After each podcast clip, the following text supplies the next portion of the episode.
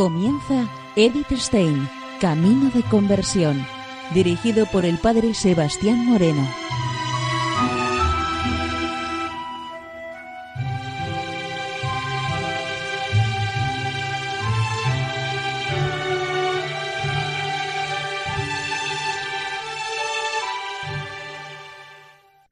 Muy buenos días, nos de Dios. Seguimos conociendo Edith Stein, Camino de Conversión. Y en esta emisión de hoy vamos a seguir con el programa de la semana anterior, El Castillo del Alma.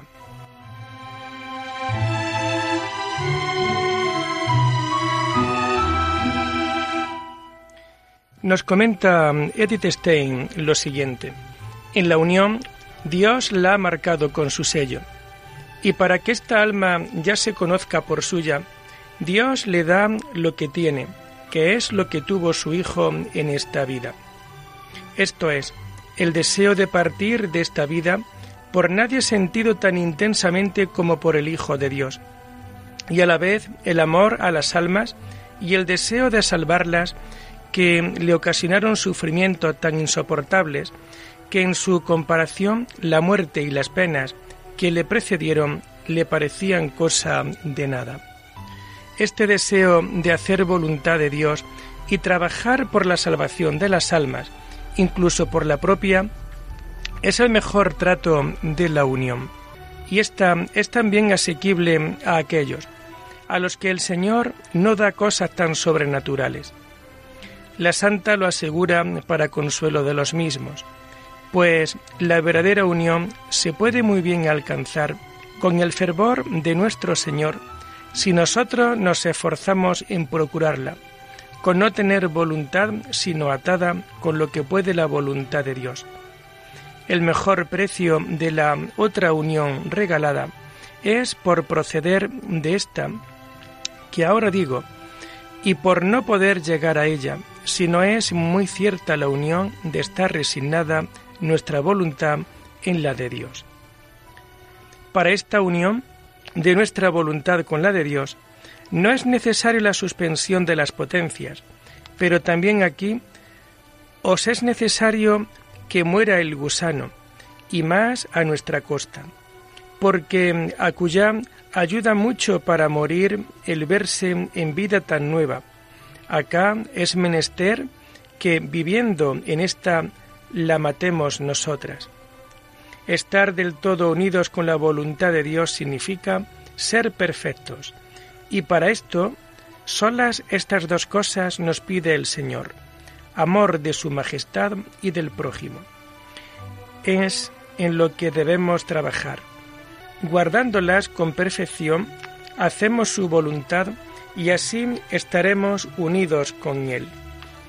La más cierta señal que hay de que amamos a Dios es el amor del prójimo, porque es tan grande el que su majestad nos tiene, que en pago del que tenemos al prójimo, hará que crezca el que tenemos a su majestad por mil maneras.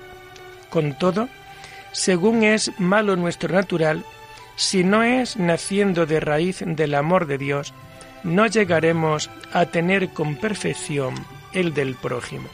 Así, existen claramente dos caminos para la unión con Dios y a la vez para la perfección del amor.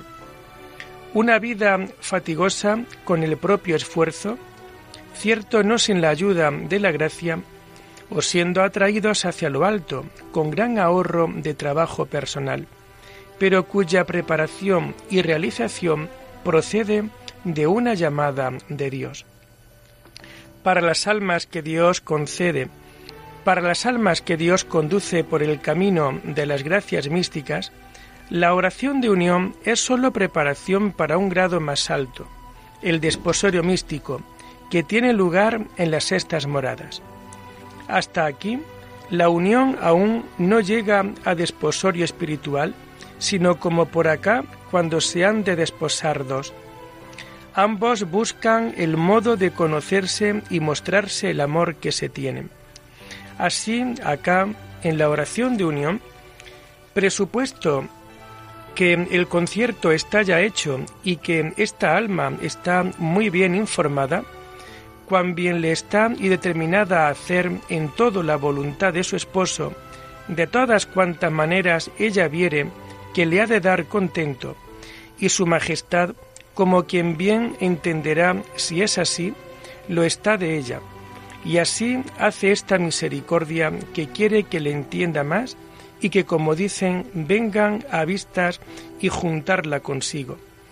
Mas, como es tal este esposo, de sola aquella vista la deja más digna de que se vengan a dar las manos, como dicen, porque queda el alma tan enamorada que hace de su parte lo que puede para que no se desconcierte ese divino desposorio. Pero tampoco la sexta morada es lugar de reposo para el alma. Su anhelo mira a la unión estable y duradera que se le concederá sólo en la morada séptima. Y entre tanto, el alma es probada con más intensos sufrimientos externos e internos. Sobrevienen, pues, violentos tormentos interiores que podrían compararse únicamente con las pruebas de los condenados y a los que sólo Dios puede poner fin.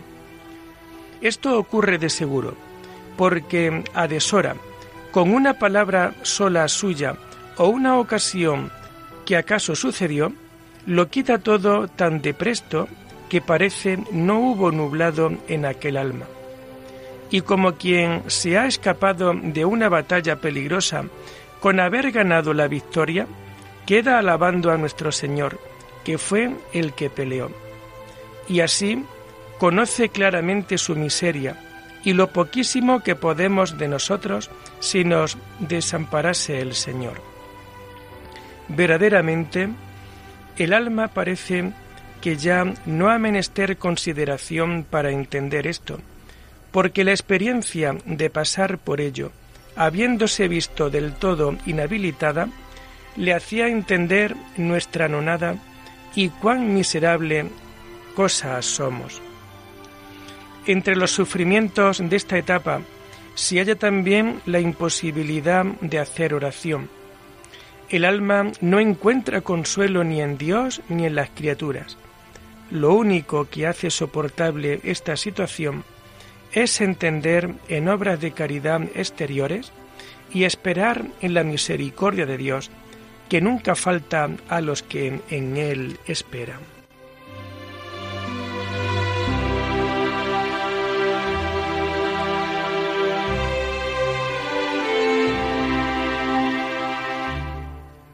Y nos comenta Edith Stein lo siguiente.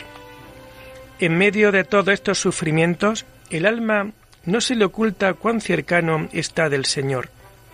Él se hace sentir mediante unos impulsos tan delicados y sutiles que proceden de lo muy interior del alma.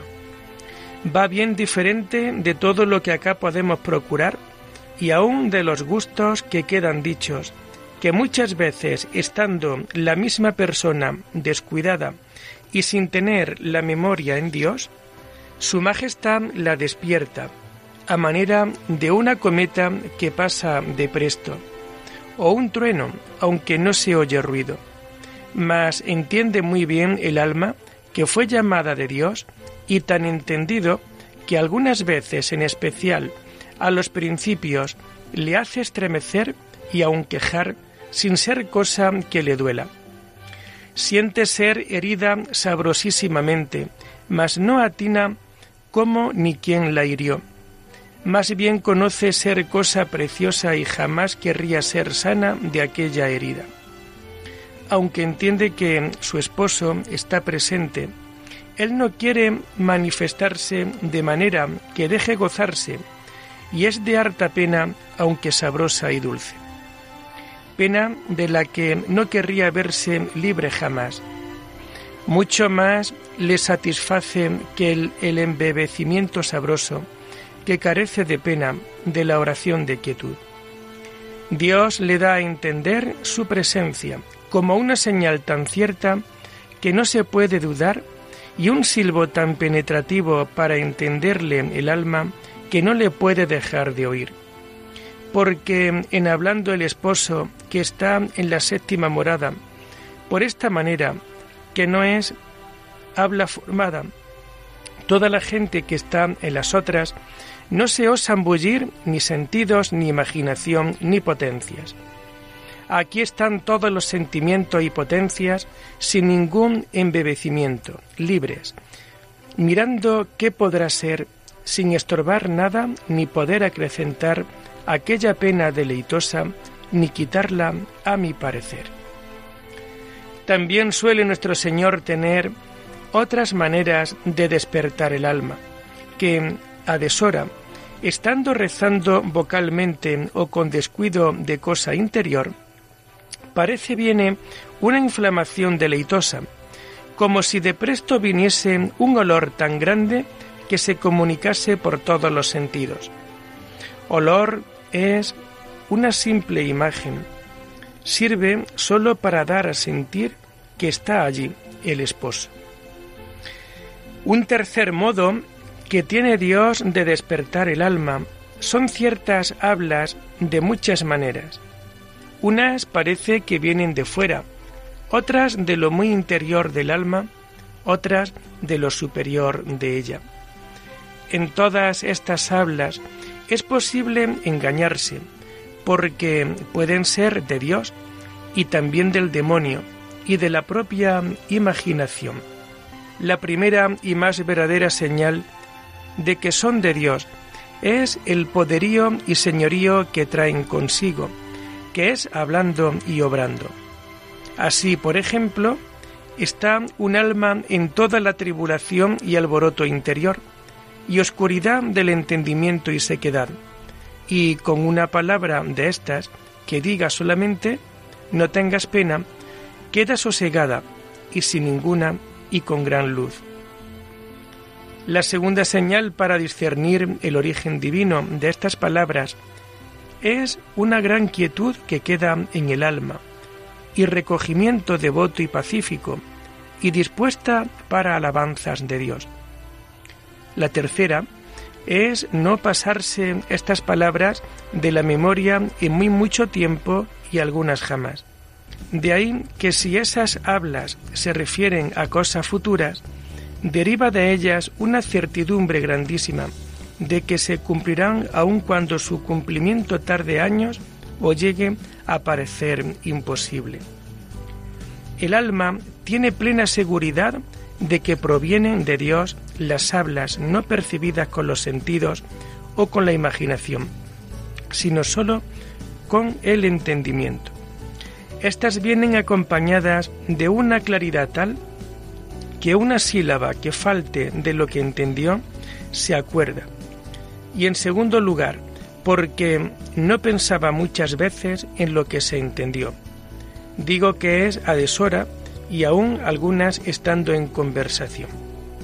En tercer lugar, porque lo uno es como quien oye y lo de la imaginación es como quien va componiendo lo que él mismo quiere que le digan poco a poco. En cuarto lugar, porque las palabras son muy diferentes y con una se comprende mucho lo que nuestro entendimiento no podría componer tan de presto. En quinto lugar, porque junto con las palabras muchas veces, por un modo que yo no sabré decir, se dan a entender mucho más de lo que ellas suenan sin palabras. Todas estas palabras interiores de que aquí se trata no pueden menos de ser escuchadas por el alma porque el mismo espíritu que habla hace parar todos los otros pensamientos y advertir a lo que se dice.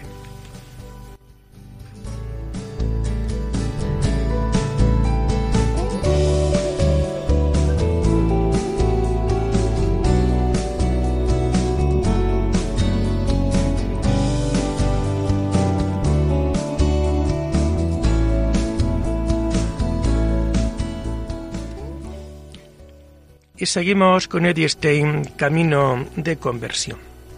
Nos dice Edith lo siguiente. A veces el alma es tocada en forma tal que la palabra de Dios, que cae en éxtasis, parece que su majestad desde lo interior del alma hace crecer la centella que dijimos ya, movido de piedad de haberla visto padecer tanto tiempo por su deseo, que abrasada toda ella como una ave fénix, queda renovada y piadosamente se puede creer, perdonada sus culpas, y así limpia la junta consigo, sin entender aún aquí nadie sino ellos dos, ni aun la misma alma entiende de manera que lo pueda después decir, aunque no está sin sentido interior. A esto se suma una especialísima iluminación tal que el alma nunca estuvo tan despierta para las cosas de Dios, ni con tan gran luz y conocimiento de su majestad. Y eso pese a que las potencias están tan absortas que podemos decir que están muertas y los sentidos lo mismo. ¿Cómo se puede entender que entendiese este secreto? Yo no lo sé, ni quizá ninguna criatura, sino el mismo Criador. A pesar de que después no se sepa decir nada de estas gracias, de tal manera queda imprimido en la memoria que nunca jamás se olvidan. Y quedan unas verdades en tan en esta alma tan fijas de la grandeza de Dios que cuando no tuviera fe que le dicen quién es y que está obligada a creerle por Dios, le adorará desde aquel punto portal como hizo Jacob cuando vio la escala. Al mismo tiempo, en el exterior, el alma ve algo de las maravillas de esa especie de aposento de cielo empíreo que debemos tener en el interior de nuestra alma. Esto, sin embargo, pasa en una asomada fugaz, porque el alma está tan embebida en gozar de Dios que le basta tan gran bien. Y le ocurre que cuando torna en sí, con aquel representársele las grandezas que vio. Esto, sin embargo, pasa en una asomada fugaz, porque el alma está tan embebida en gozar de Dios que le basta tan gran bien. Y le ocurre que cuando torna en sí con aquel representársele las grandezas que vio, no puede decir ninguna.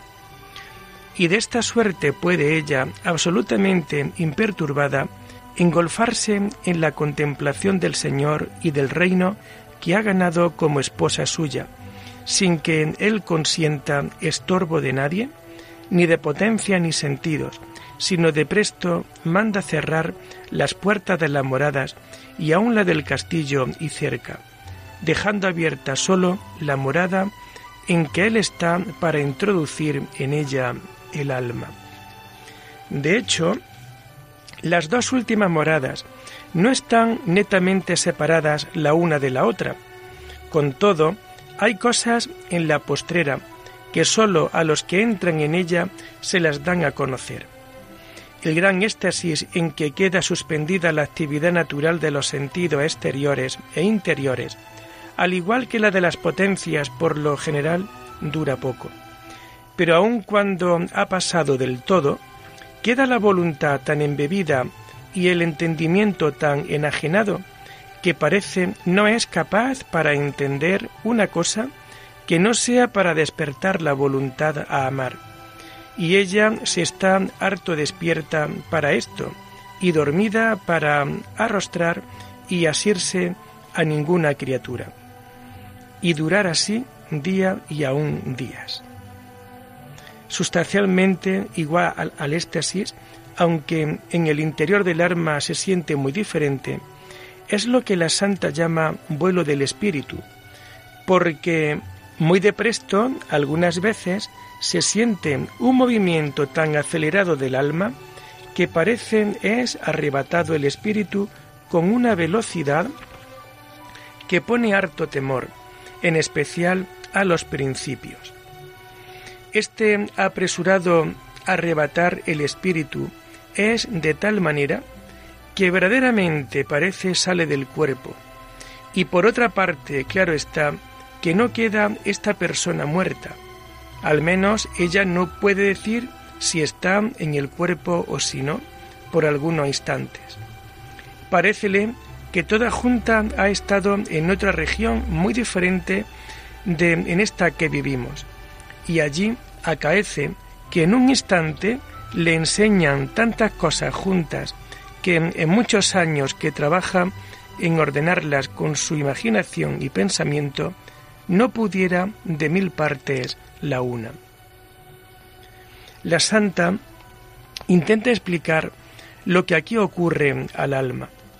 Muchas veces he pensado si, como el sol, estándose en el cielo, que sus rayos tienen tanta fuerza que no mudándose él de ahí, de presto llegan acá, si el alma y el espíritu, que son una misma cosa como lo es el sol y sus rayos, pueden quedándose ella en su puesto con la fuerza del calor que le viene del verdadero sol de justicia, alguna parte superior salir sobre sí misma. El vuelo del espíritu pasa rápidamente, pero al alma le queda una grande ganancia.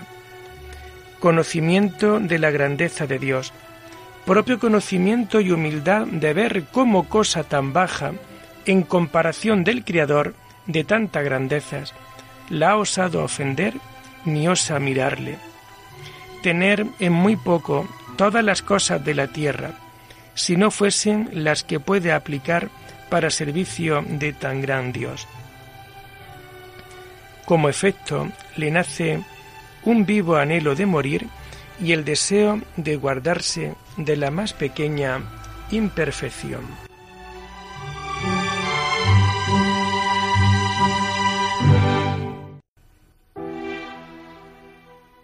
Y lo dejamos aquí por hoy, invitándoles a seguir profundizando en la vida y en el mensaje de Edith Stein. Hasta la próxima semana. Muy buenos días en el Señor.